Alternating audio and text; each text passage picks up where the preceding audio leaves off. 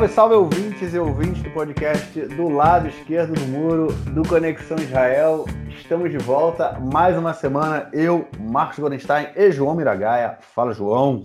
Fala aí, Marquinhos, beleza? Tudo tranquilo, na boa, gravando hoje, domingão, domingão, 8 e meia aqui da manhã aqui em Israel. Eu, particularmente, assumo a responsabilidade. Tive um final de semana enrolado e não conseguimos gravar. Estamos gravando aí no domingão, não faz mal. A semana está apenas começando aqui e vocês vão receber todas as informações da última semana aqui em Israel. E acreditem, informações é o que não falta. Vamos lá então para a gente passar para o nosso primeiro bloco, para a gente falar do corona aqui em Israel. Bom, o ouvinte deve ter ficado até meio surpreso agora, né? Primeiro bloco, falar do corona em Israel, o que, que é, o que, que não é. Mas enfim, vamos, na verdade, a gente vai acabar misturando aí duas coisas, é, porque um do, a gente tinha montado a pauta fa para falar de um determinado tema e o tema se desenvolveu, se desenrolou para um outro para um outro caminho, a gente vai comentar dele agora também. Bom, Corona aqui está indo de é, é, invento em polpa, né? Vamos dizer assim, ou pelo menos agora, o pós-corona. A gente está hoje somente com um pouquinho mais de 1.500 doentes ativos aqui em Israel. É um número que vem baixando toda semana é, no início da semana passada, né?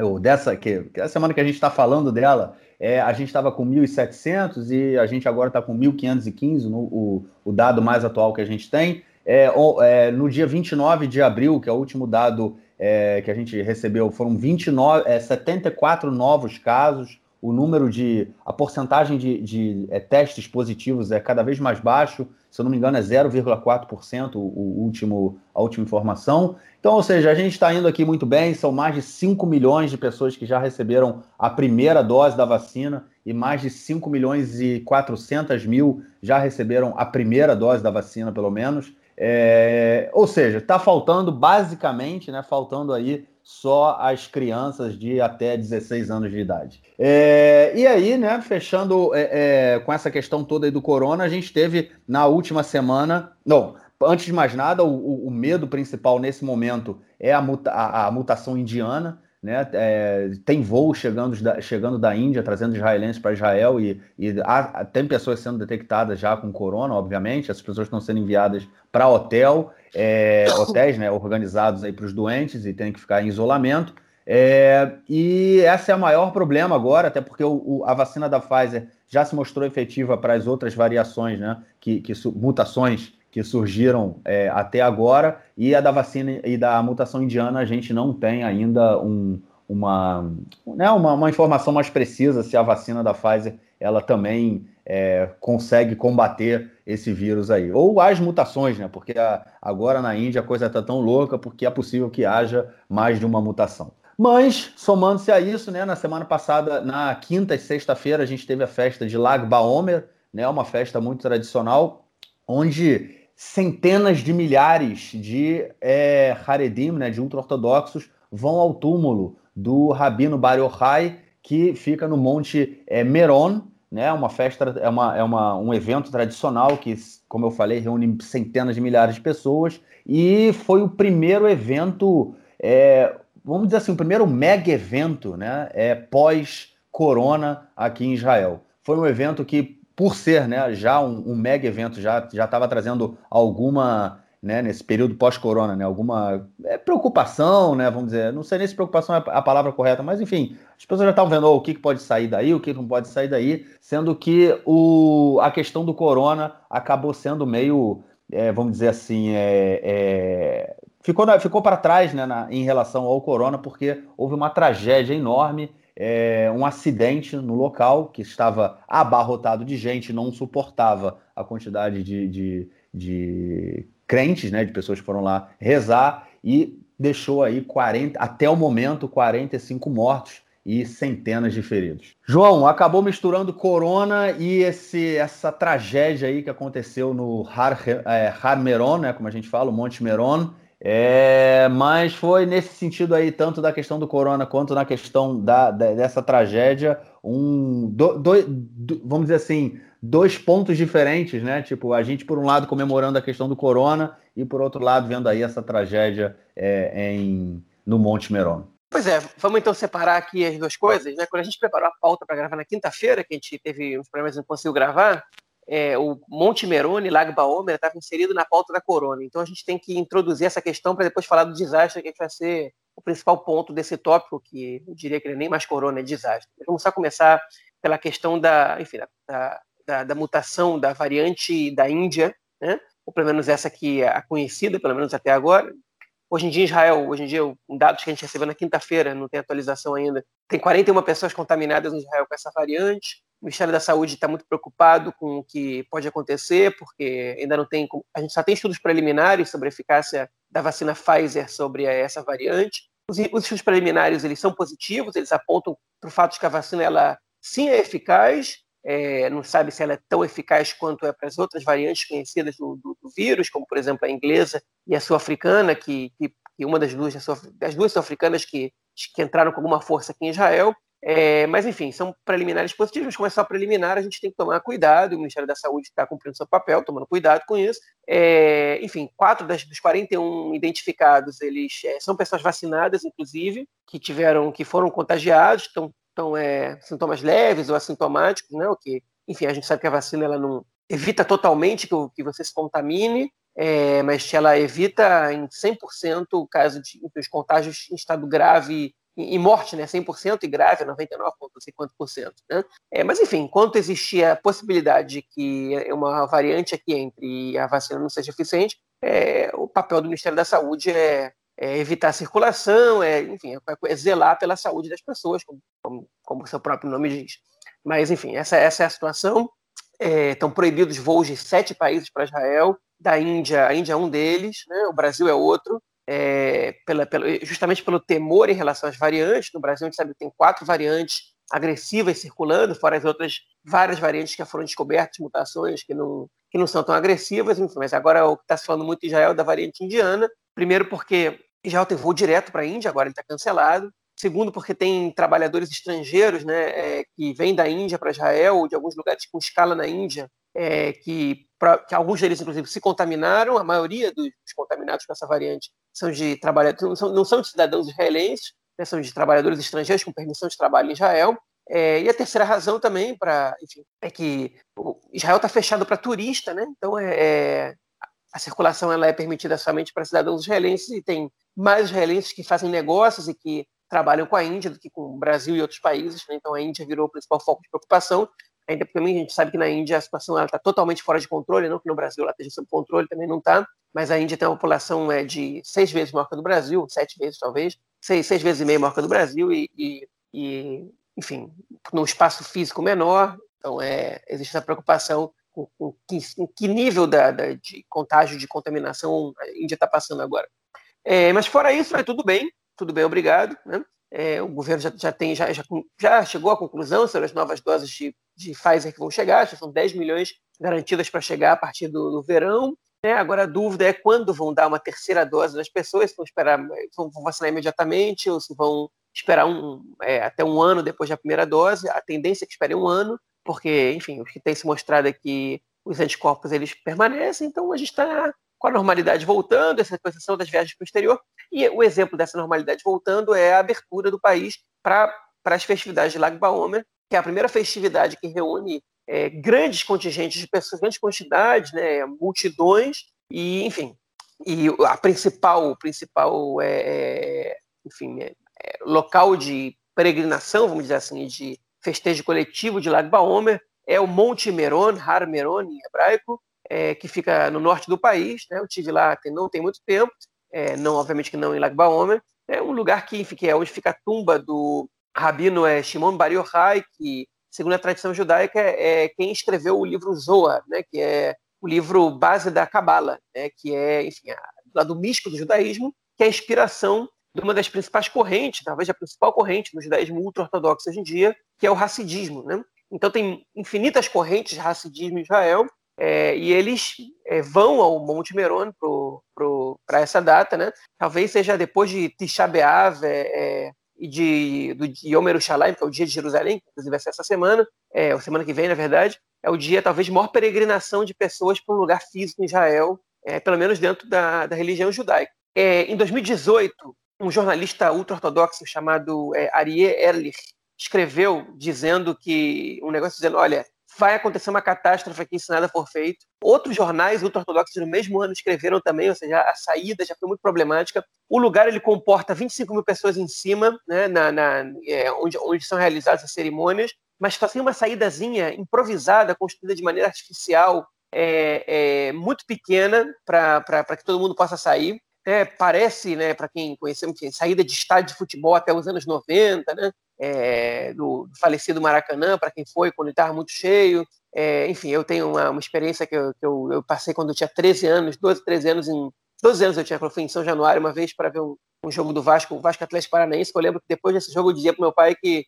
que, eu, é, que eu só queria sair de lá depois que todo mundo saísse, porque eu fui imprensado tinha poucas saídas do estádio, né? ali devia ter umas 30 e poucas mil pessoas, em Armerone tinha, calcula-se, já, já na, já na quinta-feira de noite, os repórteres que estavam lá, dizendo que tinham mais ou menos 100 mil pessoas, no lugar que entram 25 mil, com uma saída só, a pé, né? e as pessoas foram saindo, eu acordei sexta-feira de madrugada, se gente tivesse gravado na quinta essa notícia, não tinha saído no podcast, teria saído com um áudio separado, é, mas eu acordei na sexta-feira de manhã com um monte de notícia do aplicativo do Ares, alguns, alguns comentários em grupos de WhatsApp, especialmente de pessoas do Brasil, porque o fuso horário fez que as pessoas soubessem antes da gente aqui, que na saída do evento, é, pessoas foram imprensadas. Né? A primeira informação que saiu é que tinha caído, tinha, tinha desabado é, é, é uma, uma ponte, não foi o que aconteceu. As pessoas simplesmente foram imprensadas, morreram sufocadas, alguns pisoteados, né? É, 45 mortos até agora, ainda tem cento e tantas pessoas aí internadas, hospitalizadas, dos quais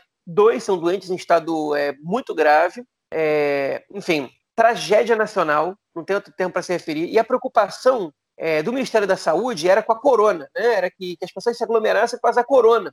É, então foram duas preocupações, na verdade, do Ministério da Saúde e, e, e, do Ministério da Defesa da Segurança Pública, que era com a corona, né, por parte do Ministério da Saúde, inclusive as respostas que deram, né, os jornalistas ultra-ortodoxos e, e parte dos políticos foi tinha que se preocupar com os aviões que estão vindo da Índia, não com Mar Merone, né, não com Monte Merone. É, e a outra preocupação era as fogueiras, que lá agora é uma tradição, lá agora é uma tradição fazer fogueira né? para as crianças, você bota batata na fogueira e tal. E, enfim, com a preocupação de incêndio e, e, e com a poluição do ar, a quantidade de fogueiras que, que se fazem nesse dia poluem muito, contaminam muito o ar, é, o, o, Estado ele determinou regras para acender fogueira e pediu à população para que evitasse, para que deixasse a tradição de lado. Então foram muito menos fogueiras que o normal, que foram acesas no país. Né? Corona não parece ter sido um problema, ainda que nesse evento tivessem muitas pessoas menores que não estavam vacinadas, é, é, não parece que, que, a gente não tem, obviamente, a repercussão do evento em relação à corona, mas, mas é, é, o país teme menos pela corona do que, é, mesmo que a, que a, a, variante indiana esteja circulando por aí, o país teme menos pela corona, mesmo com um evento desse tamanho, do que temia antes. Mas o que ficou realmente triste nessa situação foi é, a tragédia, né, o, o, essa, esse caso, na qual tem 45 mortos, 45 mortos em um único dia num evento é, para Israel, um número altíssimo, né? No mundo inteiro, um evento desse, vai lembrar aquela explosão que teve no, no porto de Beirute é, no, no, ano passado, é, ou nesse ano, já não lembro mais como é, quando é que foi exatamente. Também teve um número de mortos similar, não foi, não foi, foi por aí, na faixa dos 45, 50. Né? É, uma explosão escutada no Chipre, no norte de Israel, né? de tão forte que foi. Então, é, é, a gente comentou aqui no podcast, inclusive, é, e esse caso não foi tão diferente, caso muito triste, né? E, enfim, e aí eu, a gente vai falar sobre as repercussões desse caso, rapidinho para a gente terminar essa situação, porque a gente tem que fazer, primeiro de tudo, lamentar, o país declarou luto de três dias oficiais, né? E agora a gente tem que entender por que, que isso aconteceu, é quem liberou isso, né?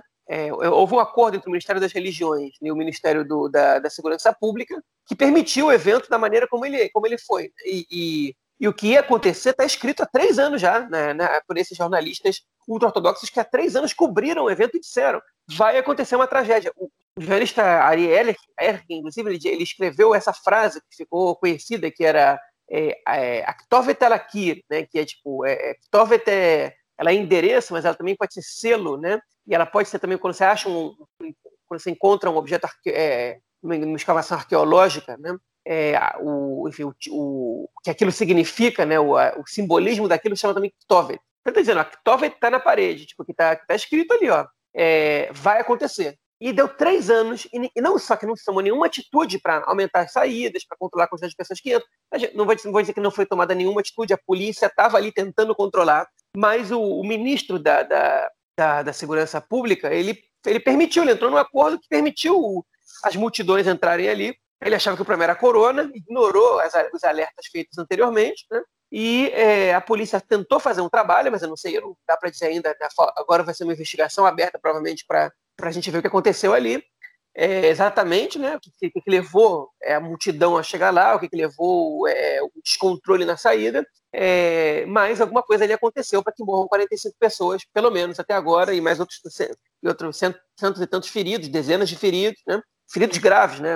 Teve outros, mais centenas de feridos leves. Enfim, situação catastrófica, pessoas sem saber o que tinha acontecido com seus familiares, né? Tinha 100 mil pessoas dentro e tinham outras 300 mil pessoas do lado de fora, essas que não tiveram que passar por essa, por essa pontezinha artificial construída, mas um caso muito grave, né? E aí a gente está vendo a repercussão, que, né, que aí é a oposição, basicamente, com exceção do Bennett, obviamente, estão cobrando investigação já para saber o que aconteceu, né? E, e, a, e, os partidos ortodoxos, o Likud e os partidos de direita que estão no governo, estão, é, dizendo que não é hora de procurar culpado, não é hora de pedir, tipo, enfim, não é, estão dançando em cima do sangue derramado das pessoas. E uma jornalista do Aretz, ela fez um comentário bastante é, sutil, né, que ela disse que já repararam que as pessoas que estão dizendo que não é hora de buscar culpados são as pessoas que estão sendo apontadas como culpados, né?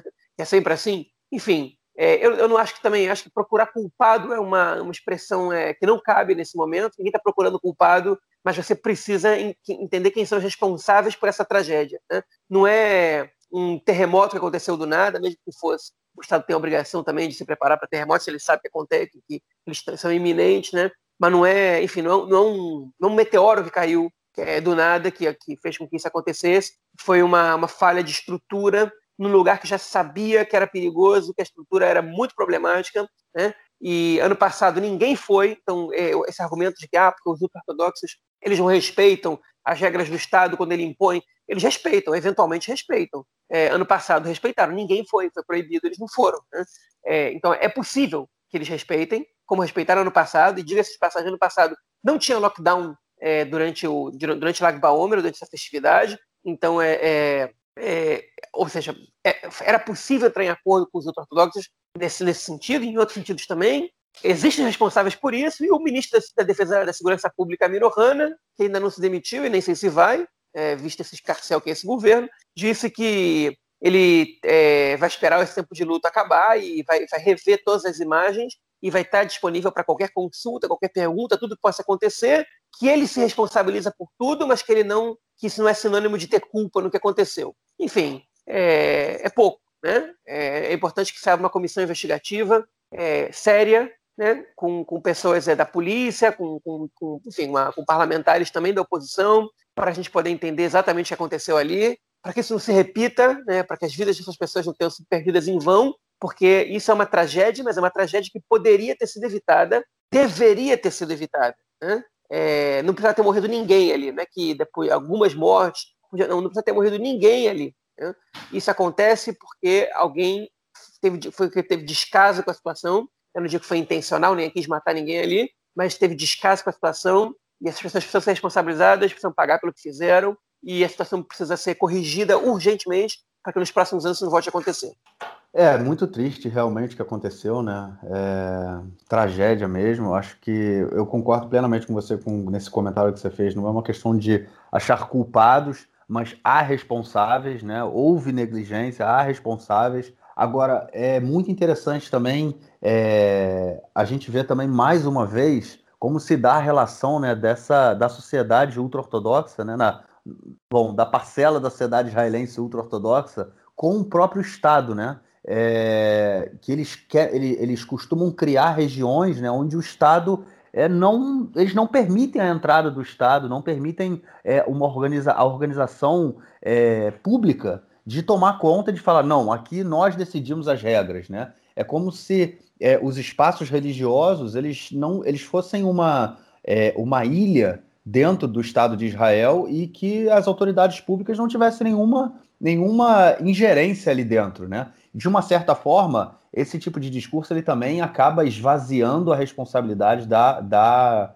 da autoridade pública, né? o, que, o que na verdade não é correto mas porque a autoridade pública, o, o, Estado não deveria permitir que isso acontecesse, né? Você tem um espaço ali religioso, né? Um espaço em que é, as pessoas vão é, é, fazer suas tarefas religiosas, né? Cumprir com as suas obrigações religiosas, porém, né? O Estado não pode permitir que uma, que uma situação dessa que, é, que aconteceu é, aconteça, né? Não tem como permitir, não dá. Né? Você tem que ter um mínimo de ordem, você tem que ter um mínimo ali de, de organização, né? para que coisas desse, desse aspecto não, não aconteçam. Mas essa, essa relação é que me chama muito a atenção, né? de como o Estado de Israel é, ele, ele, ele simplesmente se abstém, né? E aí eu acho que é uma abstenção é, que ela é muito cômoda, né? Como eu falei, porque ela exime de responsabilidade, e por outro lado é política também, né? a abstenção ela não é simplesmente uma abstenção, ela é uma tomada de decisão. O Estado,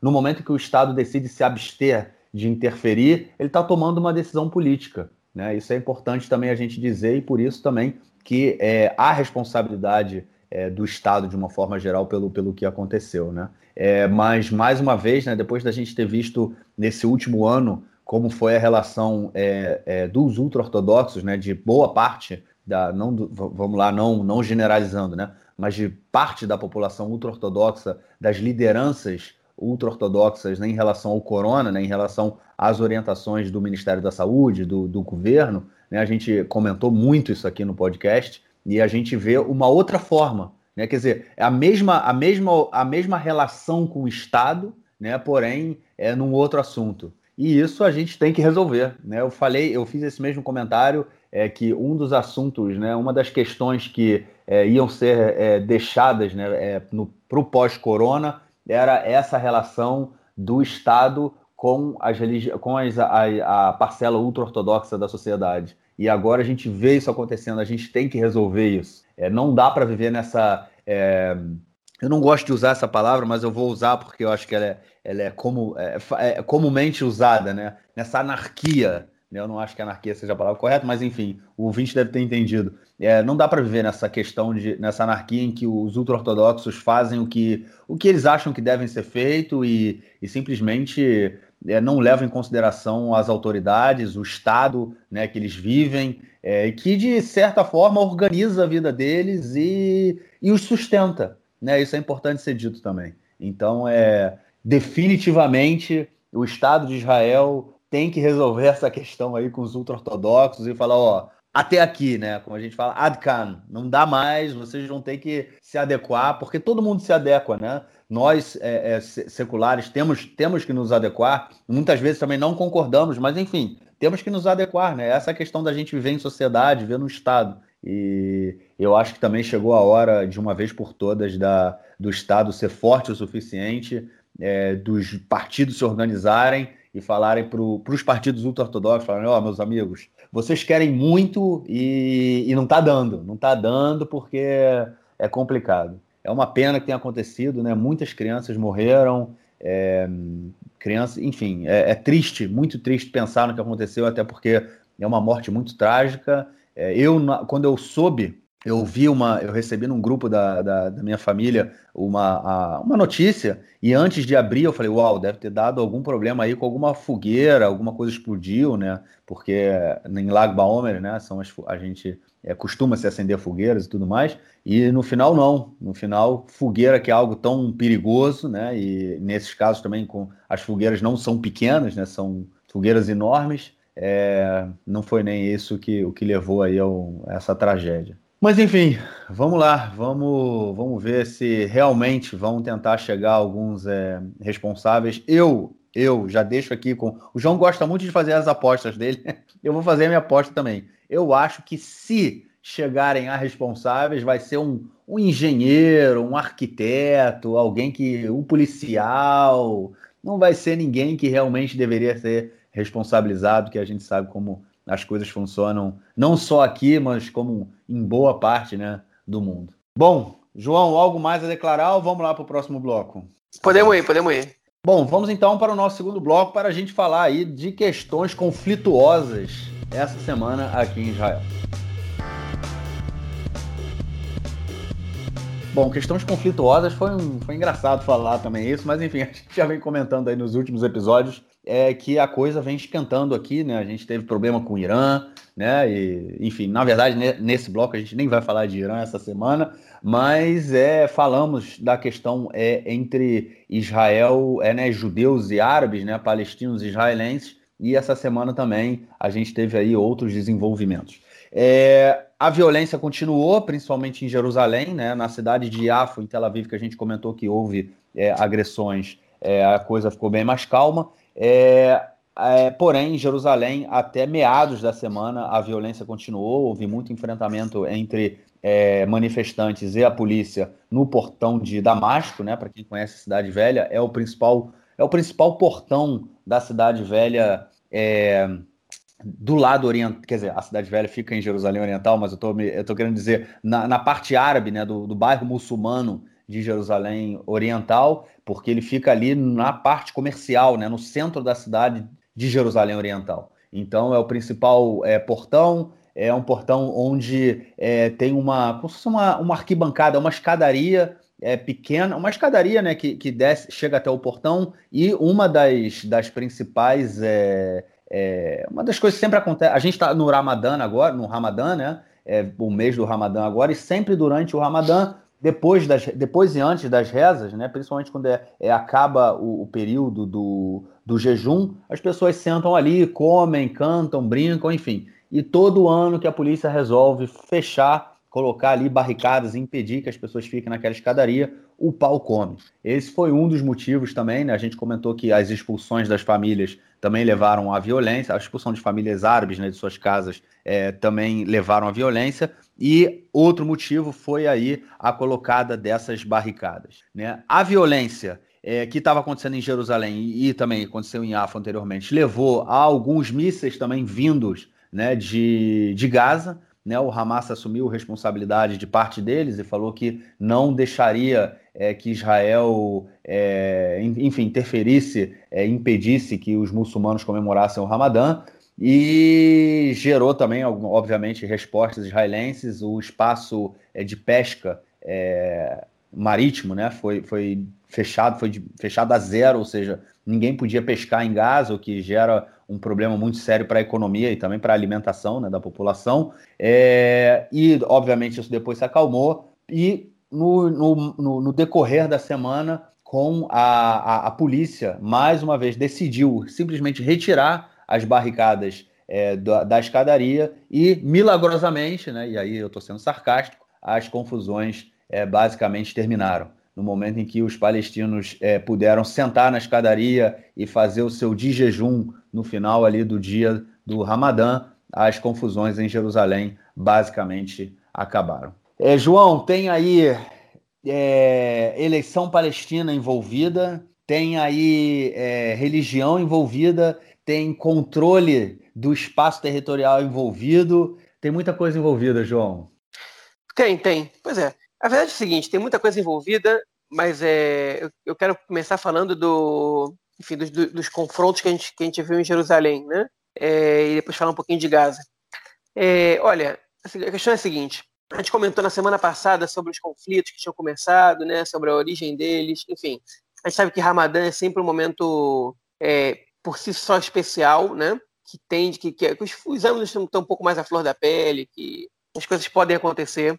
É sempre Agora, tenso, né? Ramadã é sempre, é sempre tenso. A Ramadã é sempre tenso, mas esse ano vai ser mais tenso ainda, porque o último dia de Ramadã, que é uma festa, né? É o mesmo dia que de Yom Yerushalayim, que é o dia, que é o dia da, é, da, da, retomada da, de Jerusalém, né? É, enfim, que é uma festa que os ortodoxos, não os ultra-ortodoxos, os ortodoxos nacionalistas é, fazem no, na cidade velha, que os árabes são obrigados a fechar as portas das suas lojas, porque senão eles podem, eles podem ter, ter seus produtos quebrados ali, passam multidões ali, depois estão dançando no Kotel. É um evento que ficou muito marcado pela para a direita, antigamente a esquerda também comemorava esse, esse evento, hoje em dia a direita se apossou dele, especialmente o ortodoxo, vai cair no último dia de Ramadã, a polícia imagina que gente está se preparando para o que vai acontecer na, na próxima terça-feira, é, segunda, perdão, na próxima segunda-feira, é, mas enfim, é, Ramadã é um mês complicado, é um mês sagrado dos muçulmanos, né? Fica mais complicado de noite, de dia eles estão jejuando, então as, as, tensões, os problemas acontecem, né? O pessoal está com fome, está tá, tá sem beber água também, né? Então, só de noite eles podem, é, eles têm um pouco mais de energia e, enfim, e é um momento que eles soltam fogos para comemorar que chegou a noite, né? E que, que eles podem agora comer, é, que eles podem agora festejar, que podem fazer o que eles quiserem e, e enfim, e essa situação que se construiu com muita, com, enfim, com, no, no, momento de tensão que está passando agora aqui em Israel. O que aconteceu foi que no meio das tensões que estavam acontecendo, né? É, é, eu, não, eu não sei quem começou, eu sei que tem que eu, eu sei quem está continuando aí que tem, enfim, o, a, as agressões elas são em sua maioria, é importante dizer, do lado do lado islâmico, né? É, é do lado dos muçulmanos, né? Os árabes de Jerusalém Oriental, mas a gente também sabe que tem agressão de grupos é, ultra, ultra radicais do, do lado israelense, né? carranistas e pessoal é, de ultradireita, mais violento, enfim, que estão é, que estão também é, é, provocando e que estão fazendo manifestações que também são violentos e que as tensões aumentaram lá e que a, a situação ficou preta. Decide fazer a polícia uma coisa muito, muito, muito estúpida, né? Como você falou, fechar o portão de Damasco, que é o símbolo da, da, ali da, enfim, do, da entrada dos, dos, dos muçulmanos para acessarem a mesquita de Al-Aqsa. Né? O portão de Damasco é a entrada mais rápida para os muçulmanos acessarem a mesquita de Al-Aqsa. Né? É um lugar super simbólico, né? inclusive na segunda intifada, o lugar onde mais tinha atentado era ali. Tem, tem pessoas que saem de outros lugares do país, né? Tanto de dentro de Israel, tem, quando tem atentados à facada, né? nos momentos mais de tensão, ultimamente não tem acontecido, mas na segunda intifada, na primeira intifada também um pouco, na primeira intifada menos, mas na segunda intifada aconteceu bastante, pessoas saíram de Hebron, saíram, sei lá, de, de, de é, é, ou de, é, é, como se diz, de Tulkarem, iam até ali, o portão de Damasco, né, para fazer atentados, é, porque ali era um lugar simbólico, ali que aqui a soberania é nossa, aqui, aqui a gente não aceita a ocupação de vocês, né? E que decide o, Ministério da Defesa fechar o portão de Damasco limitar a entrada né, de pessoas para poucas, no mês mais sagrado, onde fica lotada a mesquita de Al-Aqsa de pessoas que vão rezar, né, é, aumentando os distúrbios ali. Né? Se você tem uma coisa que você não deve fazer, é fechar o portão de Damasco. Eles foram lá e fecharam o portão de Damasco. Então, é uma medida muito burra, muito estúpida, que gerou mais tensão. E eu, obviamente, não estou justificando violência quando eu estou fazendo esse comentário. Eu estou dizendo que você tem um mecanismo de você reduzir a violência e tem mecanismos de você provocar o lado que um dos lados agressores a que ele seja mais agressor ainda nesse caso. E, e, foi exatamente o que o Ministério da Defesa e o Ministério da Segurança Pública em conjunto fizeram, okay? gerando aí é, mais e mais e mais conflitos. O Hamas e a, e a Jihad Islâmica, eles, quando vem uma situação dessa de tensão, principalmente com o fechamento do portão de Damasco, você não pode esperar que eles vão ficar em silêncio, né? e eles não ficaram. Em um só dia, eles dispararam 24 foguetes em Israel. Outra vez, óbvio que eu não estou justificando violência nenhuma, eu não, não, acho certo, óbvio que eu não acho certo, estão jogando contra mim também, né? Enfim, foguetes, mas você também não pode esperar que uma coisa dessa vai acontecer lá e que eles vão ficar em silêncio. O Hamas, por avaliação do próprio Estado, não queria, não queria uma escalada de violência em Gaza agora. Okay? E o Estado tanto sabia disso, o governo Netanyahu tanto sabia disso, que Israel, pela primeira vez em bastante tempo, não revidou os foguetes disparados pelo Hamas. Não revidou, nem pelo Hamas, nem pela Jihad Islâmica. Né? Eles sabiam que eles não queriam, eles sabiam que era inevitável que o Hamas soltasse esses foguetes, quando eles fizeram essa, besteira de fechar o portão, né? e o Estado não revidou. Aí vieram os grupos lá da extrema-direita, né? desde o Lieberman até o Ben-Gvir, né? É, dizendo, olha só que olha só o governo que não, que não faz nada, que não tá, que não pode, não pode atacar e tal, e que, que não revida, e olha só, o Hamas está aprendendo que pode atacar a gente sem problema, que não vai acontecer nada. Né? Para mim foi uma postura inteligente de Israel não revidar, porque você, você uma escalada, você sabe como começa, mas não sabe como termina, né? Ninguém está interessado agora numa escalada de violência, não devia estar interessado nunca, né? Mas, enfim, agora muito menos.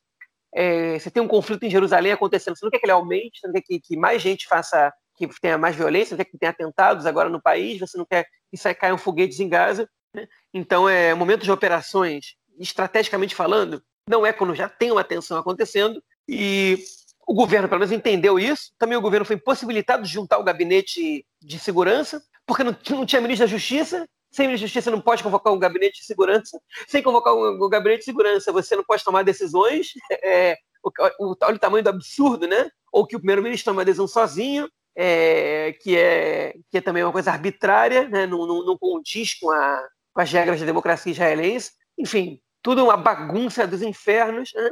Por sorte, também a decisão foi não, não revidar, sorte, alguém, eles tiveram consciência, nesse ponto Netanyahu, ele é, a gente tem que, tem que dizer que ele é, ele é um cara que não entra em conflitos é, é, por qualquer coisa, diferente de quase todos os outros que tiveram antes dele. Né? Ele não é um cara que precisa mostrar que ele é, que ele é forte, porque ele já tem essa imagem construída perante a cidade israelense. Né?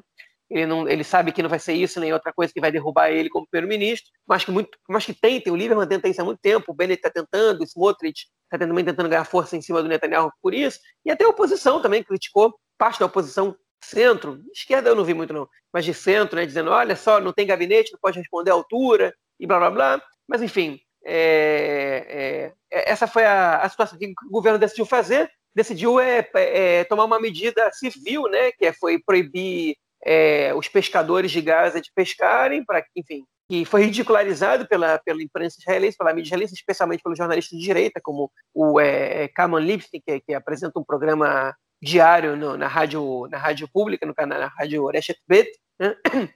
dizendo que agora sim, agora não vai mais ter bomba, porque os pescadores estão não podem entrar, não podem entrar na água, então agora está tudo resolvido. Né?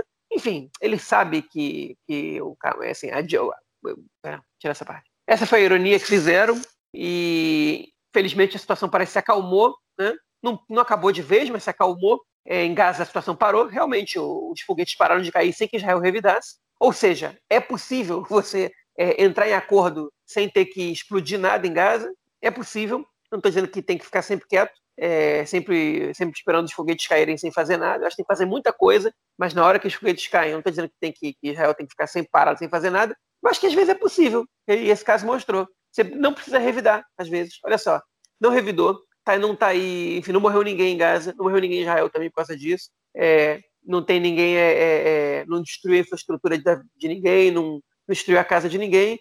O mundo inteiro não está condenando Israel por, por, por bombardear a é, população civil palestina, né? A gente sabe que os terroristas se escondem na população civil, então o bombardeio de, de áreas civis é inevitável. É, mas enfim, tá aí, é uma prova que dá para ser. Né? É, podia ser melhor, podia não ter acontecido esses lançamentos de foguetes, pessoas que moram no sul podiam ter dormido em paz se o governo fosse tão estúpido e fechado o portão de Damasco. É, mas não dá para voltar atrás para que a gente tenha aprendido. É, eu, eu não sei se eu chamaria de estupidez, João, fechar o portão de Damasco, porque, é, quer dizer, é estupidez, né? mas eu não acho que você falou, né? você agora terminou seu, seu comentário falando o, se o governo tivesse sido tão estúpido. Porque a questão, eu acho que é proposital mesmo. É, é público e notório eles sabem disso, não é a primeira vez que isso acontece. Como a mesma coisa lá em Meron, né, que a gente falou, é, as pessoas sabem que se fechar aquilo ali, é, principalmente durante o Ramadã, que é um período tenso, a gente tem que também levar em consideração que a gente está aí é, saindo do corona e o, a, a, população de Jerusalém Oriental ela foi muito atingida pelo corona, muito, muito atingida, porque é uma população que boa parte trabalha em restaurante, trabalha em hotel, e a gente, e, e enfim, essa, todo esse setor né, da economia, é, foi, os hotéis ainda, não, agora já está voltando, mas enfim, não tem turismo, mas também tem muitos que trabalham com turismo, né, é, é, em transporte e tudo mais. Ou seja, foi uma população que foi muito atingida pelo corona. Isso agravou bastante a situação. É, e a gente sabe, as pessoas sabem que se você. Aquele espaço ali, da mesma forma que é que a Kikar Arabi, né, a Praça Arabi em Tel Aviv, é um espaço simbólico né, para a população, é, ou vamos dizer assim, para a grande maioria da população judaica, né? É, o, aquela, aquela pequena praça, aquela pequena esplanada ali na entrada do portão de Damasco, ela também é um espaço simbólico para a população muçulmana. Né? Você teve, a gente teve muitos ataques terroristas ali em 2000 e, é, 2015, né? quando teve aquela intifada das facas. Foram vários ataques Sim. terroristas ali que. É, bom, eu vou, eu vou voltar atrás, né? Porque, enfim, é, a gente sempre discute essa questão aí de ataques terroristas, mas a gente teve vários ataques a soldados né, a policiais é, que vivem, é, que, que trabalhavam ali, que estavam fazendo posto ali, justamente ali. Por que ali? Porque eles não poderiam entrar é, é, é e para um outro. As pessoas já estão dentro de Jerusalém. Entendeu? Eles poderiam ter feito, ter cometido ataques em outros lugares, né? É, ou, ou contra pessoas, né? soldados, policiais, ou enfim, cidadãos, tudo mais, mas não. Eles optavam por atacar soldados naquele local. Né? Ou seja, tem um simbolismo muito grande, é importante aquilo para a população árabe, é, palestina, muçulmana de Jerusalém. Então, é público e notório que se você fechar aquilo ali, principalmente durante o Ramadã, você vai ter problema. Então, é, é, uma, é uma provocação. É uma provocação do Estado de Israel é, fechar aquilo ali. Como é uma provocação também, você estava comentando, eu não sabia que o, o, o Yom Yerushalayim, né, o dia de Jerusalém, essa semana, esse ano, é com o fim do Ramadã, que é no próximo domingo, né? Eu, eu fui, quando você falou, eu fui dar uma pesquisada aqui no, na internet, eu vi domingo que começa domingo à noite, isso, domingo à noite e segunda-feira. É, e olha só, tem a marcha, né? Que é uma marcha é, que comemora a unificação da cidade, né, de Jerusalém Oriental e Jerusalém Ocidental, que é uma marcha provocativa e violenta, e a, a entrada, os, os, manifestantes, que como você muito bem colocou, são ortodoxos, né, os nacionalistas ortodoxos, eles entram na Cidade Velha, não é pelo portão de Iafo, né, que é o principal portão ali do, que não é no bairro judaico, mas enfim, ele leva ao bairro judaico de Jerusalém. Eles entram pelo portão de Damasco. Eles entram por essa esplanada, que também é provocação, que também é, é, é parte do conflito. Né? É a questão do, do orgulho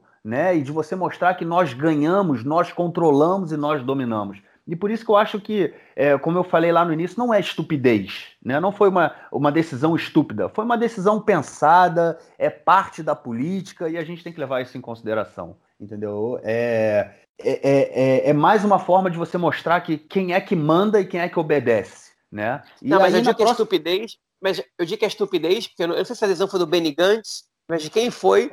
Porque não, o é estúpido. Não, não, é isso. Pela eu acho que, é eu acho que no, no, no, âmbito, no âmbito da segurança, eu duvido que alguém ali não tenha se arrependido do que fez. Claro. Você entende que eu tô... Claro, não, não, é estúpido, eu concordo. Tipo, eu, o que eu quero dizer é o seguinte: é, não é simplesmente uma. É uma decisão que ela, ela, tem, ela tem uma política por trás disso. Ela não é uma decisão, ah, sempre, ah, não, vamos fechar. Não, não, não é. é ela, ela tem uma decisão política por trás daquilo. As pessoas. É uma decisão pensada. É uma decisão que ela parte muito também da pressão dos, dos é, é, deputados da extrema-direita, entendeu? Que a gente sabe que estavam lá, né? Eles foram até quando tava, quando durante a semana na semana retrasada, né? Quando a gente já comentou no podcast, é, os o, o Ben Gvir ele estava lá, o Smotrich estava lá, os deputados da extrema direita foram lá dar apoio não só ao que eles falaram aos policiais, né, que estavam ali reprimindo os palestinos, mas também como as milícias judaicas que eles apoiam que estavam lá, o Lehavá e os outros grupos. Né, eles foram lá dar o apoio. Então assim, é uma decisão que ela não é, ela não é simplesmente cai do céu, né? Ela não é uma decisão que simplesmente, ó, oh, não, vamos decidir fechar porque, enfim, é o Ramadã e a gente, não, não, não. Ela é uma decisão política que ela tem um, um mindset por trás disso. E, e eu acho que fica muito claro, né? E na próxima semana, é... vamos ver, porque a própria marcha de, do Dia de Jerusalém já é também uma marcha com o mesmo mindset, com a mesma, com a mesma ideia por trás dela, né? A ideia de mostrar quem manda e quem obedece, quem controla e quem é controlado. Então é, é quem oprime e quem é oprimido. Então, eu acho que é importante, é, na semana que vem, a gente vai ver mais uma vez isso, e aí no final do Ramadã, realmente as coisas podem sair de controle. Né? Se vão sair, eu não sei, até porque há de, é, eu já imagino né, que é, vai ser feita ali, a, vai ser colocada uma segurança máxima é, para dar, para garantir a, a, a marcha, né, para garantir a proteção dos provocadores que vão lá entrar pelo, pelo portão de Damasco. Eu, e foi em 2000, foi na Marcha de Jerusalém em 2015, se eu não me engano, eu fiz um. Eu, eu resolvi andar por Jerusalém, acompanhar é, parte da marcha, não sei o quê, e falei, bom, num determinado momento eu falei assim, peraí, cara, tá muito interessante isso aqui, vi aquelas coisas, né, as pessoas dançando, e, Jerusalém, Jerusalém. Ah, e também uma coisa importante, a grande maioria das pessoas que vão para a marcha em Jerusalém são jovens que vivem nos territórios ocupados. Eles não vivem em Jerusalém, eles vivem nos territórios ocupados. E há várias, inclusive, já houve também, tem vídeo na internet, a, a torta e a direita, inclusive, de canais de televisão, se eu não me engano, que eles fazem entrevistas com essas pessoas. E de onde você vem? Ah, eu venho do assentamento tal, eu venho de não sei o quê, eu venho de um assentamento tal, eu venho do local tal, isso é, grande maioria vem desses locais, é, dos territórios ocupados. E eles vão para Jerusalém simplesmente como mais uma política ali, é, com mesmo, a, a mesma ideia, a mesma eu não vou usar, não, a palavra correta não é ideologia, mas assim, a mesma ideia política que os leva a ocupar os territórios palestinos, eles vêm para Jerusalém para fazer a mesma coisa. É provocação, é dizer aqui nós somos mais fortes e o, é o nosso orgulho e tudo mais. E isso aí não vai resolver nada, né, cara? Não vai levar a gente a lugar nenhum, obviamente. Acho que é, simplesmente, é, simplesmente retrocede, né? A gente leva mais violência, mais violência, mais confronto, porque é óbvio que a população oprimida também não vai ficar calada. Né? A gente não, não há. É, a gente não pode esperar que eles engulam isso o tempo todo, até porque fere o orgulho, né? É, e eu acho que qualquer pessoa que, enfim, eu vendo a imagem dessas manifestações e de na televisão, quando eles começam a agredir, volta e meia eles agridem, né? Os, o, a população muçulmana de Jerusalém Oriental. Aquilo aí me causa um enjoo, me causa um embrulho na barriga. Ah, e aí eu tava falando que eu tava nessa marcha em Jerusalém, e aí em um determinado momento eu falei, ué, mas cadê os árabes de, de Jerusalém? Né? Você tem 40% da população, cadê eles? E aí eu fui andando em direção à, à, Cidade Velha. É... eu estava ali perto da casa do Bibi, né? em, em Rehavia, onde é o, o, a concentração. E aí depois eu descia a rua do, do fui em direção ao Mamila e fui ali para a Cidade Velha, no portão de Damasco, e uma série de barricadas impedindo que a população árabe chegasse né, até a Cidade Velha e passasse da Cidade Velha em direção a Jerusalém Ocidental também. Ou seja, eles são é, é a unificação de Jerusalém sem que a população árabe faça parte dessa unificação. Mas enfim, vamos ver, vamos ver na semana que vem. Acredito que a gente tem alguma coisa aí para comentar a esse respeito. É, vamos então, cara, vamos lá para o próximo bloco, o bloco quente ou algo mais a declarar, cara? Mudo. É, não, não, vamos seguir. É isso, vamos então para o nosso terceiro bloco para a gente falar da política israelense essa semana aqui Israel. Bom, gente, tá acabando, hein? Tá acabando o período aí do mandato do Bibi Netanyahu para montar a sua coalizão. Ele tinha recebeu aí 28 dias. Essa semana que termina, não é, ô João? Se eu não me engano, acho que é na quinta-feira. Não, acho que é amanhã. Amanhã já? Opa, opa, é amanhã. olha ele aí. E obviamente ele tentou de tudo que foi jeito, mas não até o momento não conseguiu, né? Não vamos dizer até o momento, não vai dar para montar o mandato. Benjamin Netanyahu vai ter que, mais, mais uma vez, depois das quartas eleições, quer dizer, na terceira eleição ele montou lá um governo meio meia bomba, né? Mas enfim, ele não consegue montar um governo de direita como ele queria. Ele fez uma série de promessas, prometeu, inclusive chamou o Benny Gantz novamente, ofereceu mundos e fundos, falou que o Benny Gantz ia ser o primeiro no esquema de rotação, e chamou o Guidon Sar, chamou, enfim, chamou todo mundo para conversar com ele. Ele tentou de tudo quanto é jeito e também a gente comentou aí que ele atacava o Bennett né, o tempo todo. Mas, enfim, muita coisa aconteceu nessa, né, nesse período aí de eleição. Temos o é, nesse período para montar o governo. O Bennett, agora, né, tentando, com, negociando com os dois lados, tanto com o Likud quanto com outro bloco, né, tendo, correndo aí de um lado para o outro, jogando ali a carta dupla. E agora a gente vai ter que ver se o Rivlin vai jogar, vai dar o mandato né, para alguém da oposição montar o governo ou se vai dar para o parlamento. João, parece que dessa vez aí o Netanyahu vai sentar no banco da oposição, hein, cara? Pois é, é eu tô achando que já era para ele, né, dessa vez. Se, se, se, ele vai sentar no banco da oposição, eu não sei, mas ele não, ele não vai montar o governo. Só fazer uma correção, não é amanhã não, é na terça-feira. Terça-feira, depois de amanhã, é o último, ele tem que, ou ele tem que apresentar o governo, levar a votação, ou ele tem que devolver o mandato pro para o presidente, ou ele pode propor a dissolver a Knesset, né? É uma lei para dissolver a Knesset e convocar novas eleições direto, mas ele precisa ter maioria para isso, e ele não tem. Né? É, hoje em dia a Knesset não quer ser dissolvida, como queria é, nas primeiras eleições lá de 2019. É, tinha muita gente com interesse em dissolver a Knesset e ter outras eleições para tentar, pra, enfim, algum, cada um por seu motivo, né? Dessa vez ele, ele não tem essa maioria, se ele não consegue formar o governo, ele vai ter que devolver o mandato para o presidente Rivlin, que é, enfim, vai ter que decidir se ele vai dar esse mandato é, para o Lapid, né, para o Bennett, ou vai dar para a Knesset decidir para quem vai o mandato. E a Knesset tem que, enfim, o primeiro deputado conseguiu uma lista com 61 parlamentares que assinam, e eles, eles podem assinar para mais de um, ele recebe o mandato para formar o governo. Né? É, se essa for a adesão do presidente Rivlin, se for levar para a Knesset.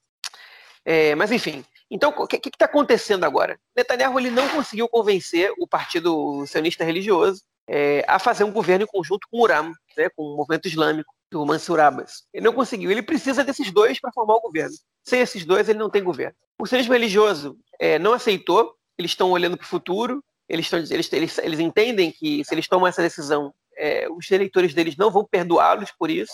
Então, é, enfim, é, é, eles, eles não vão aceitar. Tomaram muita pressão, muita crítica, ataques de membros do Likud, né? O, o secretário-geral do Likud falou: Eu votei em você, secretário-geral, não, perdão. Um, um, dos membros do, do da central, enfim, da, da, da, Como chama isso? A comitiva central da. É, não é isso, espera. Um dos membros da, do diretório central do Likud disse: Eu votei em vocês. E olha o que vocês estão fazendo. Toda vez é o sionismo religioso que, que derruba os governos da direita. Nunca é a esquerda que derruba a gente, é a própria direita. Né? E aí, enfim, ele falando, eu votei em vocês, mas você votou nele, você não votou no Likud, você é membro do diretório central do Likud. Ele, eu votei em vocês que o Bibi pediu. Tipo, é, ou seja, enfim, já entregou também os pontos aí, já, já, já entregou toda, todo o jogo. O Bibi chegou a pedir publicamente mesmo, é, recomendo, dizendo que não tinha problema que, alguém, que, os, que os eleitores do Likud voltassem no sionismo religioso, mas agora ele, enfim, parece que ele realmente pediu para algumas pessoas votarem. Não sei se esse cara votou mesmo ou não, o que ele falou, mas enfim, foi um debate transmitido pela televisão é, no canal 20, né, que é o canal lá dos, da, da direita, enfim, aí ficou por isso mesmo, mas é, a, essa briga do Likud com o socialismo religioso, essa, essa tensão ficou, o que não vai impedir os dois de formarem governo né, no futuro próximo ou distante, mas ficou essa, essa mágoa do Likud, eles entenderam que o socialismo religioso está pensando no futuro eleitoral deles e não no presente do Likud, né? É, enfim, de acordo com alguns eleitores do Likud, também não estão pensando no presente de Israel, tendo a possibilidade de formar um governo é, da direita, eles estão é, eles estão é, dizendo, eles, eles, estão dizendo abertamente isso. A gente prefere um, um, governo monstrengo lá da esquerda com o Bennett, é, o Guidon e o Lieberman do que, do que fazer parte de um governo com os árabes. Eles que se queimem lá. Não vai durar muito. Enfim, não vai durar muito, mas, ele, mas essa, essa decisão pode ser responsável por, é, por, por, um, uma perda de orçamento muito grande dos ultra-ortodoxos para este voto, porque, porque, enfim, eles não vão estar nesse governo. Ele pode ser responsável pelo, pelo Netanyahu é, nunca mais voltar a ser primeiro-ministro e, e, e, pelo julgamento dele ser mais, é, enfim, ser menos favorável para ele, uma coisa é sendo julgado como primeiro-ministro, outra coisa como um deputado ou como um civil normal. Né? E, enfim, eles estão preocupados com o futuro político, eles não querem perder o, o cacife que eles ganharam, e, enfim, estão fazendo uma aposta, é, uma aposta que para esse né, nessa direção, ela é uma aposta inteligente e lógica, mas em outras direções não sei. Enfim, mas aí é, o Bibi ainda, ainda, não entregou as contas, não entregou as cartas, não, não, devolveu o mandato, como alguns jornalistas chegaram a dizer, estão dizendo aí, circulando, fontes, dizendo que o Bibi vai devolver o mandato para pegar desprevenido o Yair Lapid e tal, e o, e o Bennett. O Bibi não devolveu o mandato, mas o Lapid e o Bennett não esperaram o Bibi devolver o mandato. Eles já estão negociando. As negociações estão acontecendo de maneira paralela e o Bennett está negociando ao, ao, mesmo tempo, de maneira paralela, com o Netanyahu e com o Lapid. Okay? É, só que as exigências que o Bennett está fazendo elas são praticamente incumpríveis. A gente não sabe se ele está exigindo isso porque ele, ele, enfim, ele acha que vai ganhar isso mesmo, ou se é para ser elemento de barganha.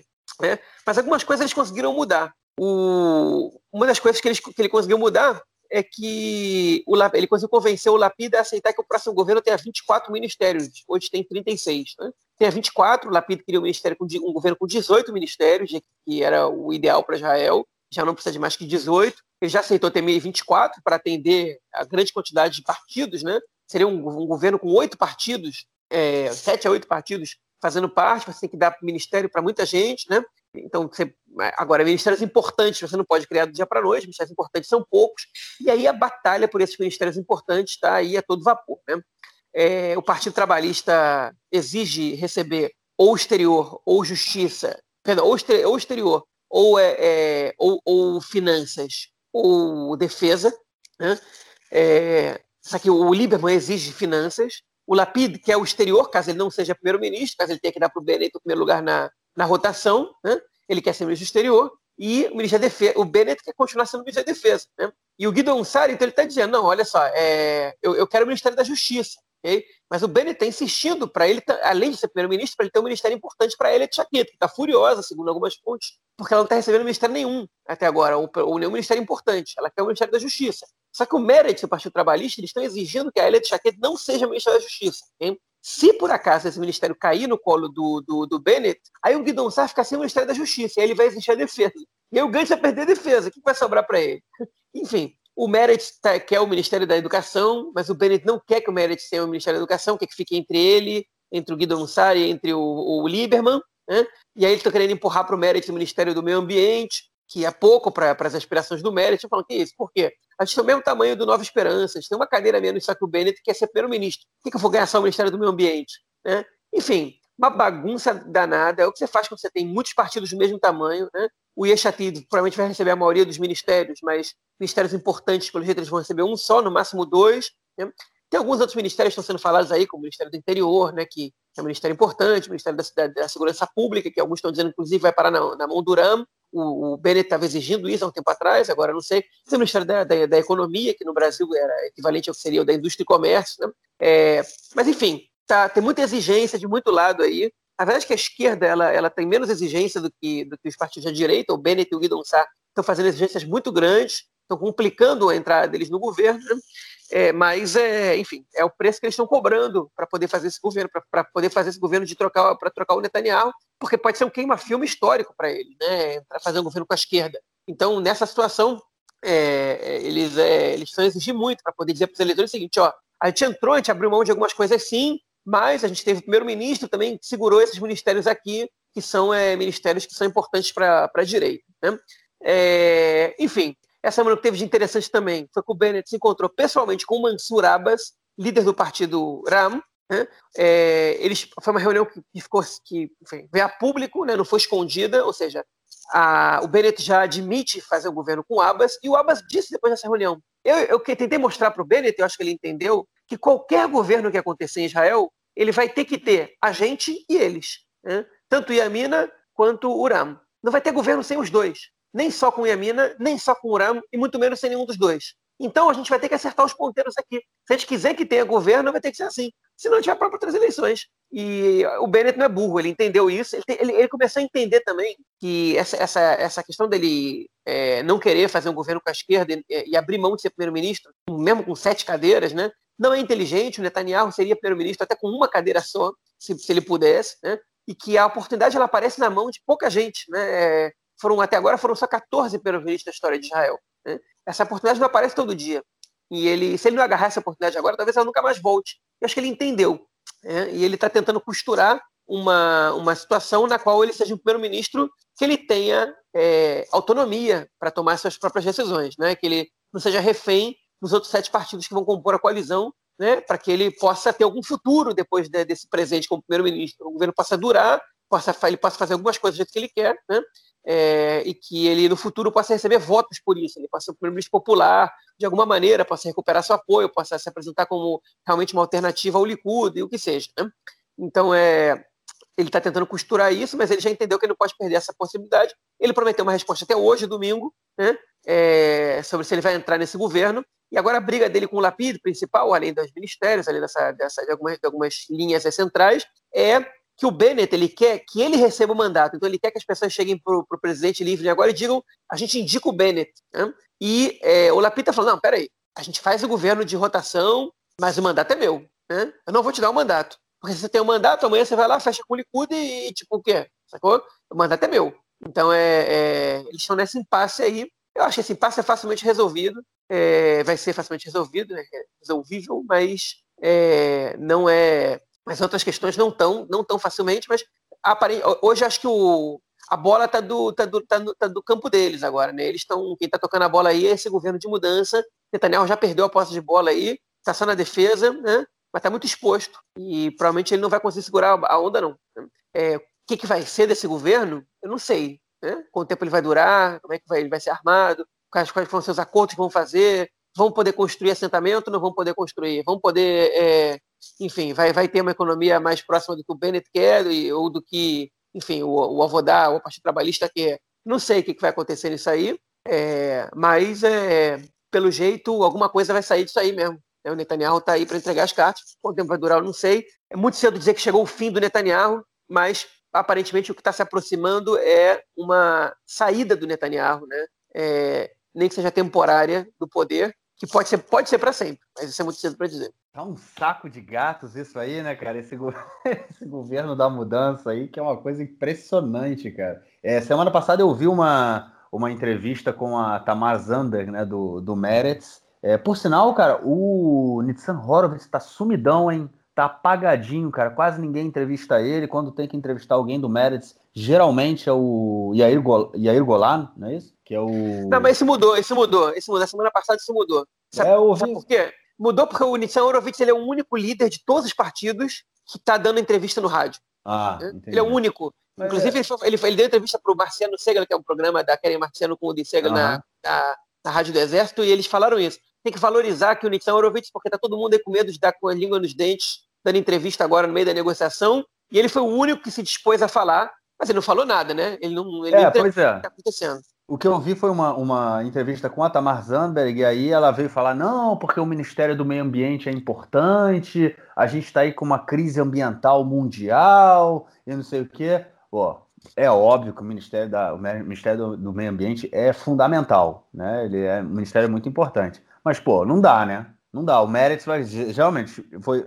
Realmente, o Meretz com seis cadeiras, uma a menos do Bennett, que está aí para ser o primeiro-ministro, vai ficar com o Ministério do Meio Ambiente nem Ministério da Educação, pô. É, eu acho que isso é uma coisa que a gente, você veio comentando aí nos últimos episódios, né? De que o que, que vai sobrar para os partidos da esquerda. Porque os partidos da direita dão as cartas, é, decidem e pegam os maiores ministérios, e enfim, o mérito, está sendo um erro, né? Se o mérito e o Avodar negociassem em bloco, eles teriam 13 cadeiras. Teriam 13 cadeiras. Aí falariam para o Benny Gantz, falariam para para quem mais? Para o Bennett, para o Sar. Olha só, meus amigos, nós somos 13. Nós não somos 7 e 6. Né? Nós somos 13. Mas enfim, isso aí é um problema da, da esquerda sionista aí que não resolve se juntar de jeito nenhum, né? E é isso, eu acho que. Eu, eu comentei isso nos últimos episódios, acho que mesmo que um governo desse seja montado, é, vai ser um governo que não vai durar muito tempo, porque é, governos de união nacional aqui em Israel eles foram montados geralmente em períodos de crise é, mas crise nacional, né? uma crise é, envolvendo guerra, envolvendo é, momentos em que o país precisava, a população judaica do país, né, vamos dizer assim, ela precisava estar unida. E nesse momento, é, nem que sim, nem que não. Né? Ah, o Netanyahu é uma ameaça para a democracia, né? que é, nós sabemos disso. Mas para muita gente isso não é tão importante. Né? Ah, corrupção, né? o Netanyahu é corrupto. Ué, o partido do Lieberman agora, o partido inteiro dele, quase os principais nomes do partido dele, tirando ele, curiosamente, né, os principais nomes do partido dele foram é, é, é, condenados agora por corrupção. Será que corrupção, então, é tão importante? É tão, é tão a questão, entendeu? A gente tem uma série de questões aí envolvidas que mostra que esse, esse governo da mudança é um saco de gatos, é uma questão realmente de todo mundo querendo puxar a sardinha para o seu lado. O Bennett, eu não sei se a gente for para uma quinta rodada de eleição é como é que ele sai desse, desse canto aí, entendeu? Porque é, ele teve mais uma vez um número baixo de cadeiras, é, ele tem a Yelia Shaked, né, como você comentou aí, que ah, comenta que ela está furiosa, que ela realmente é uma pessoa importante, ele não pode se desfazer dela, então ele vai sempre precisar de dois, dois, dois é, é, é, ministérios, e ministérios fortes, né, porque se ele é o primeiro-ministro, ela não vai querer ser a ministra do meio ambiente, ou a ministra da cultura, ela não vai aceitar isso. É... E a gente tem esse problema aí, né? Realmente um sacão de gatos, uma coisa que. Vamos ver se eles vão, vão conseguir se organizar. Vão, possível, vão, acredito que o Rivlin passe o mandato para um deles, né? Para o Lapid, possivelmente, mas é, não acredito que o Rivlin jogue já o mandato para o parlamento. É, por outro lado, ele também está de saco cheio já dessa coisa toda de mandato. Vamos ver, vamos ver. Quarta-feira a gente tem essa definição aí para comentar no episódio da, da próxima quinta. Bom, vamos então à segunda notícia desse bloco, que foi a. E aí eu já vou dar minha opinião, né? Vou fazer a introdução dando, dando opinião. A pisada na bola, o erro do Netanyahu. O Netanyahu vacilou, deu aquela. Opa! Peidou na farofa e teve que voltar atrás. Vamos lá, vamos explicar o que aconteceu. A gente já comentou alguns episódios atrás que Israel está sem, sem ministro da Justiça. Né? Já tem alguns meses aí é que o, desde que o Avi Nissenkorn ele saiu do governo, né, ele decidiu se candidatar com outro partido, não sei o que, e acabou que não se candidatou a, a coisa nenhuma. A gente está desde então sem ministro da Justiça. O Supremo Tribunal, o Bagatz, já, já mandou o governo nomear um ministro da Justiça. É, só que o ministro da Justiça ele é um cargo, né, de, com, é, a, no acordo de coalizão, né, que virou lei, né, ele é um cargo do azul e branco do partido do Benny Gantz. E o Benny Gantz falou: beleza, eu sou o próximo ministro da Justiça. Por favor, Netanyahu, você como primeiro-ministro, reúna o gabinete e me nomeie como ministro da Justiça. Isso aí está sendo enrolado há muito tempo. O primeiro, o, o, como eu falei, né, o, o, o Bagatz, o Supremo, falou que o, ministro tem que ser é, nomeado imediatamente. Essa reunião, depois essa semana, depois de muito tempo, houve uma reunião do gabinete ministerial, é, foi apresentado o nome do Benny Gantz, foi feita uma votação, o Benny Gantz perdeu a votação por 17 a 10, é, e aí, imediatamente, na, na, na, na após né, a, a, perda da eleição, a derrota na eleição, o, o, o Netanyahu ele apresentou o nome do deputado Ofir Akunis, do Likud, camarada próximo do, do Netanyahu, para que, se, para que ele fosse nomeado o ministro da Justiça. Houve uma votação, o Likud ganhou, e aí, teoricamente, é o Ofir Akunis deveria ser o ministro da Justiça. Mas qual é o problema todo nisso? O problema todo nisso é que a reunião ela não era para decidir, para fazer várias votações, era para votar o nome do Benny Gantz. Eles não poderiam ter votado o nome do Ofir Akunis. E durante essa reunião, o é, é, procurador-geral do governo, Avihai Mandelblit, né, o nosso famoso Avihai Mandelblit, ele aparece mais de qualquer um, né? Ele, ele ficou insano e falou: não, isso tá, é ilegal, é ilegal, vocês estão indo contra a lei, contra a lei que vocês aprovaram, né, para que esse governo funcionasse. Vocês estão indo contra a lei, contra a lei, contra a lei. É, a reunião, no caso, né, o, ele teria, teoricamente, o Fira ele foi é, aprovado como ministro da Justiça. Obviamente, imediatamente, essa decisão dessa reunião foi para o Supremo, que invalidou a nomeação do Ofir Kunis para ministro da Justiça. No dia seguinte, o Netanyahu voltou atrás,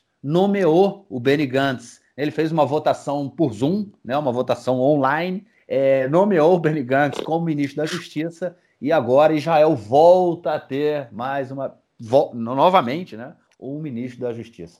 A questão é a seguinte: o Netanyahu cometeu um crime. Ele foi, ele fe, e foi assim, já, já foi dito, né, que ele foi uma, uma estratégia montada. Ele sabia que ele estava ferindo a lei. Não, não crime, é uma infração. Infração, infração. isso. Ele, ele, ele sabia que ele estava cometendo essa infração e mesmo assim ele infringiu a lei. É... Eu tô sentindo que ele tá meio acuado, hein, cara? E aí tá começando a dar esse espaço em falso aí, hein? Será, cara?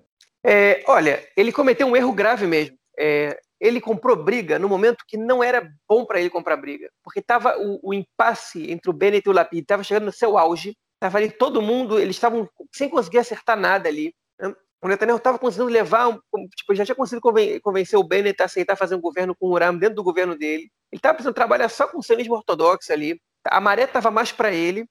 E aí, nessa reunião de gabinete, eu não sei porquê, eu não sei qual foi a estratégia dele, eu não sei se ele se foi um erro grosseiro dele, porque por mais que ele seja muito bom estrategista, as pessoas cometem erros e às vezes é, a motivação desses erros é, não são explicáveis.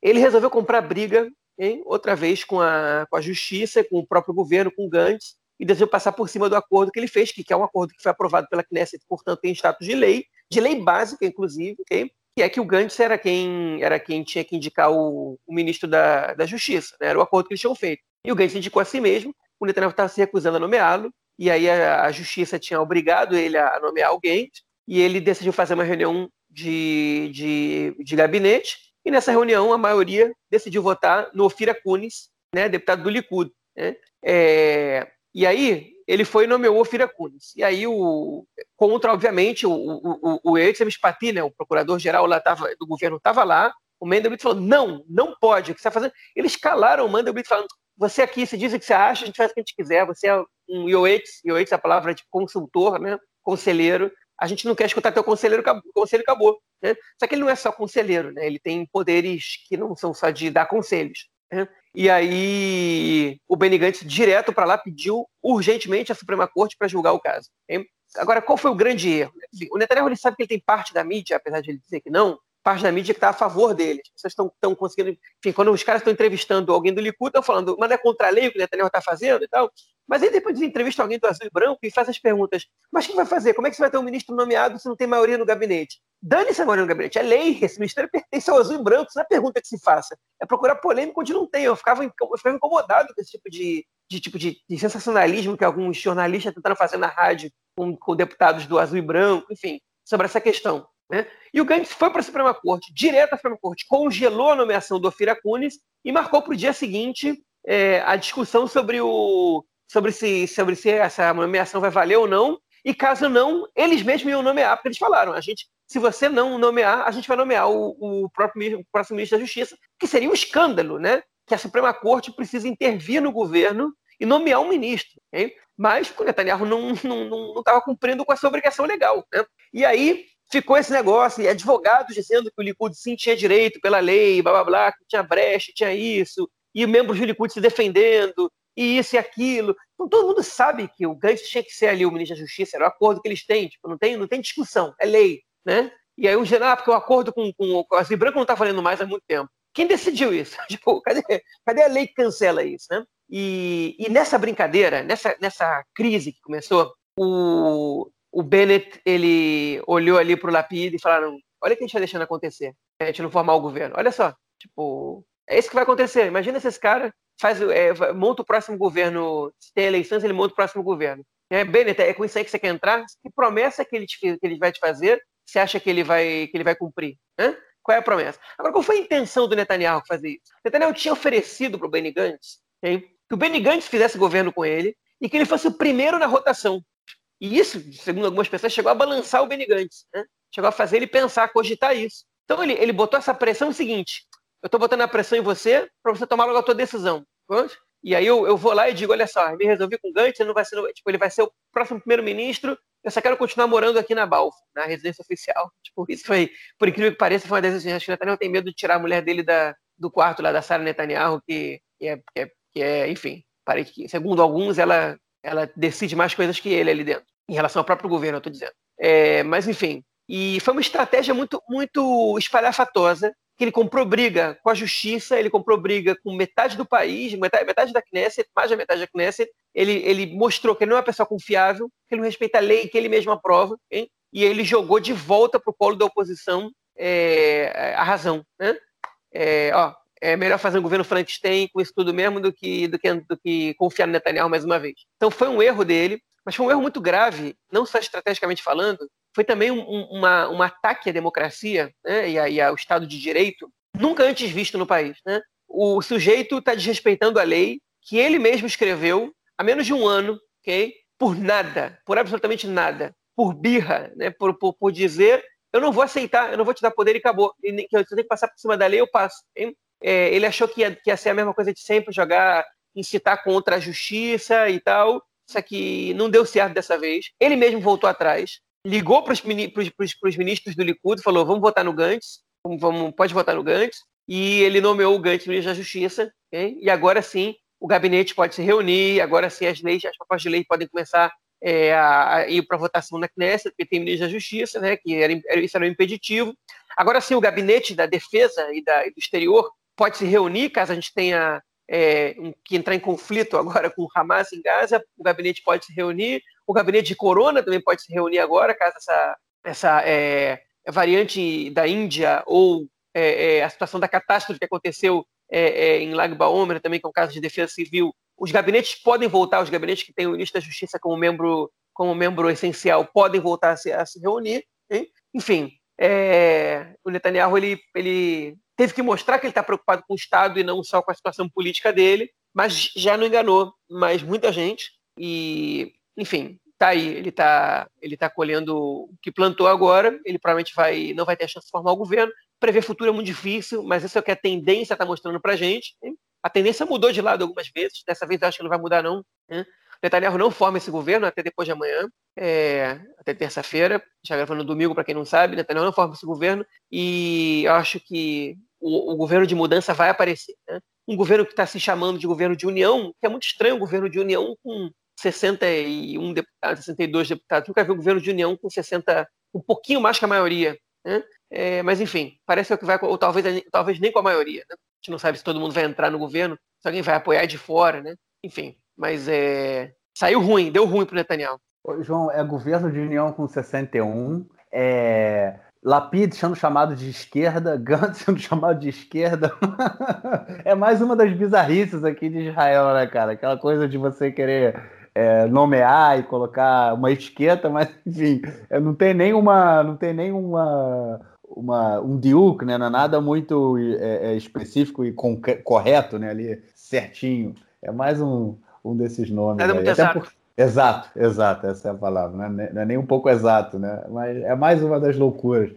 Pois é, é um governo de união que não tem os partidos ortodoxos, né? É um governo de união que não tem o Likud, que bem ou mal, aí são o quê? 30 cadeiras, né? Quase. É bastante gente, né? É, enfim, é, é, um governo de união que não.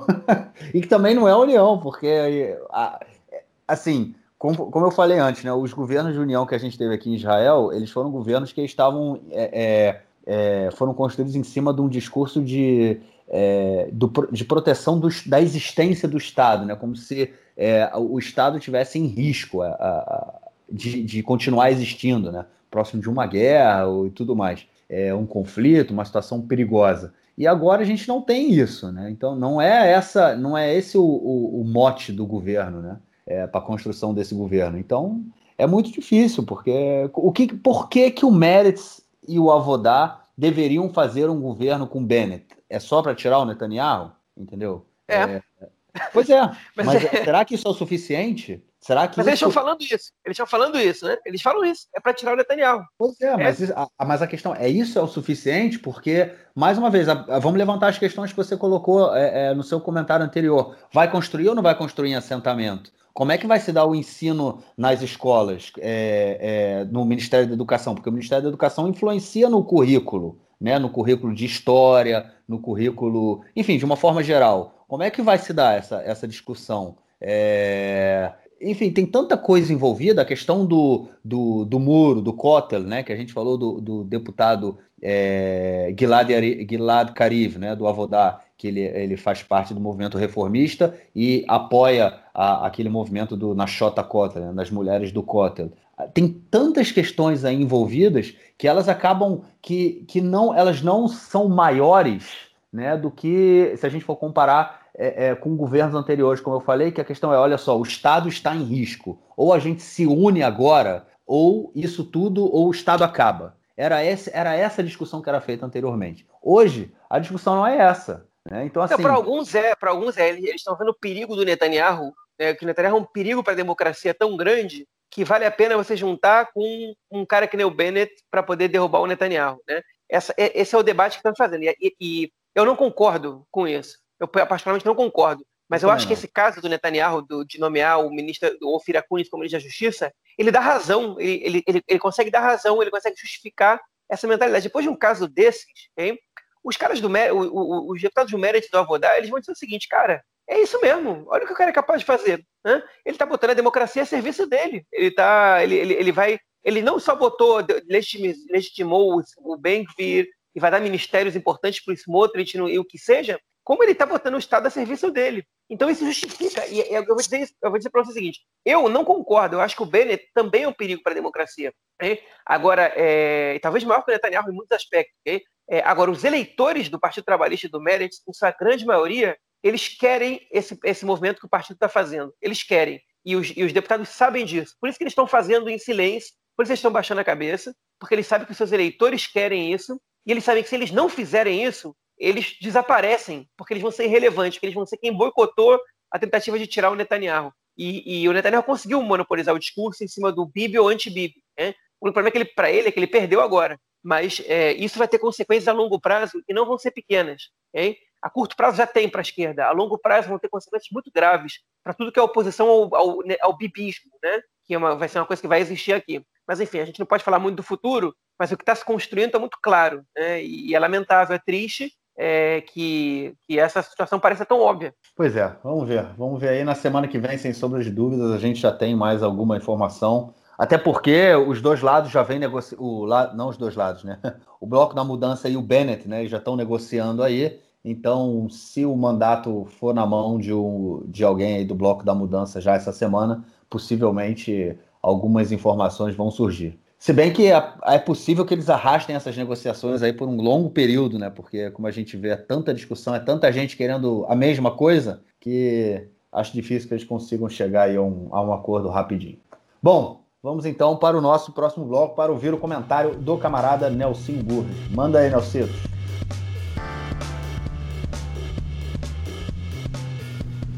Meu caro Gorens tem amigos do Conexão Israel do lado esquerdo do muro. Manda um abraço para o João que esteve de aniversário nesses dias aí. O João que se empanturrou de coxinha, brigadeiro e outras guloseimas. Campeonato israelense de futebol na liga principal, na primeira liga, pegando fogo. O, Apoel, o Maccabi Tel Aviv, que é o segundo colocado, dois pontos atrás do Maccabi Haifa, 68 para o Maccabi Haifa, 66 para o Maccabi Tel Aviv. Nos últimos dois jogos, o Tel Aviv teve um empate e uma derrota, perdeu para o Kriyat Moná 2 a 0. Mas o Maccabi Haifa também empatou o último jogo fora de casa com o Apoel Bercheva, poderia estar quatro pontos na frente e encaminhar o campeonato, está apenas dois pontos e aí embolou tudo. Agora na próxima rodada, o Maccabi Haifa joga fora contra o Maccabi Petar Tikva e o Maccabi Tel Aviv joga fora contra o Apoel Bercheva. Tudo, tudo, tudo embolado. O jogo do Maccabi Haifa é sábado, o jogo do Maccabi Tel Aviv é segunda. Então o Maccabi Tel Aviv seca para depois tentar ganhar. E o Maccabi Haifa vai precisar fazer o resultado e depois secar na segunda-feira. Na segunda liga, na Liga Nacional, o Apoio Jerusalém aí abriu sete pontos, é o segundo colocado, abriu sete pontos do terceiro e pode estar retornando depois de quase 30 anos à elite do futebol. Mandar um abraço para o nosso amigo Kik, né? O nosso Goras tem aqui, que é um grande torcedor também do Apoio Jerusalém, é, grande Apoio Jerusalém, tradicionalíssimo, pode estar voltando depois de quase 30 anos à elite do futebol israelense. Se vencer o jogo final de semana, dependendo da combinação de resultados, pode já garantir a presença na elite do futebol israelense do ano que vem. O primeiro colocado é o Apoel Nofa Galil, que até o ano passado se chamava Apoel Nazaré. É isso aí, um grande abraço e até a próxima. Valeu, mestre, brigadão e claro, te esperamos aí na semana que vem com mais notícias do esporte. João, algo mais a declarar ou a gente fica por aqui, cara? Não, pode ficar por aqui, queria mandar aí um beijo aí para Mila, que a gente encontrou com ela aqui há pouco tempo. Mila não está mais morando em Israel, a gente foi se encontrar ontem, no dia 1 de maio. E a Mila me chamou a atenção para uma coisa que eu falei, que eu disse que cometi um espanholismo, né? Que eu disse, por sorte, os sobreviventes do Holocausto recebem é, é, é, ajuda do, da Alemanha, né? E obviamente que eu quis dizer por sorte, porque não tem sorte nenhuma em ser sobrevivente do Holocausto, Bom, até tem sorte, mas, é, mas não tem nada de positivo nisso, né?